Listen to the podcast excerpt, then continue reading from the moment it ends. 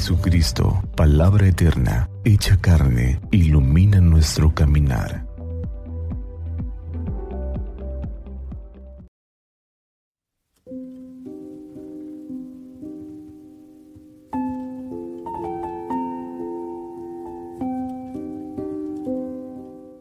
...25 de noviembre...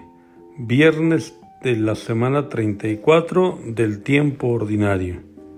Del Santo Evangelio según San Lucas, capítulo 21, versos 29 al 33. En aquel tiempo Jesús propuso a sus discípulos esta comparación.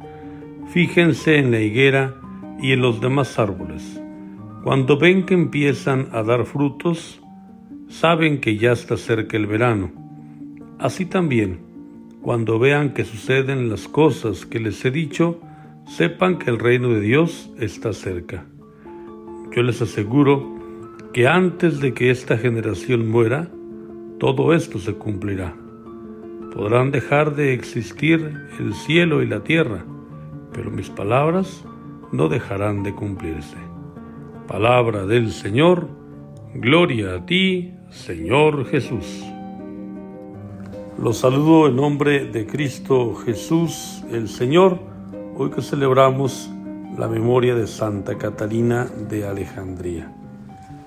El Señor Jesús nos invita a nosotros, que somos sus discípulos, a estar atentos para saber interpretar los signos de los tiempos, para poder descubrir la presencia del Señor en todas las personas y en cada uno de los acontecimientos.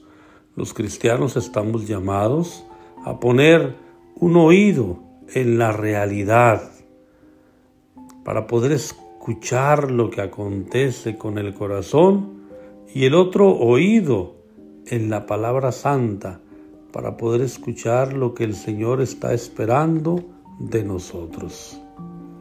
Estamos a punto de concluir este año litúrgico. Sin duda, hoy, mirando hacia atrás, podemos descubrir con mayor claridad aquellos momentos en los que el Señor Jesús se hizo presente en nuestra vida de una manera muy peculiar.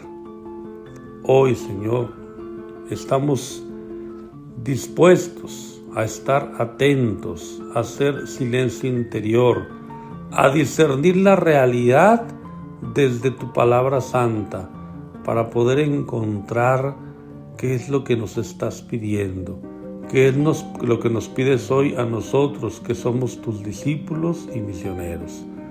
Haznos dóciles al Espíritu Santo, para que podamos hacer hoy lo que nos corresponde hacer, que no dejemos para otro día lo que podemos hacer hoy. La historia, nosotros en ella somos actores activos, no pasivos.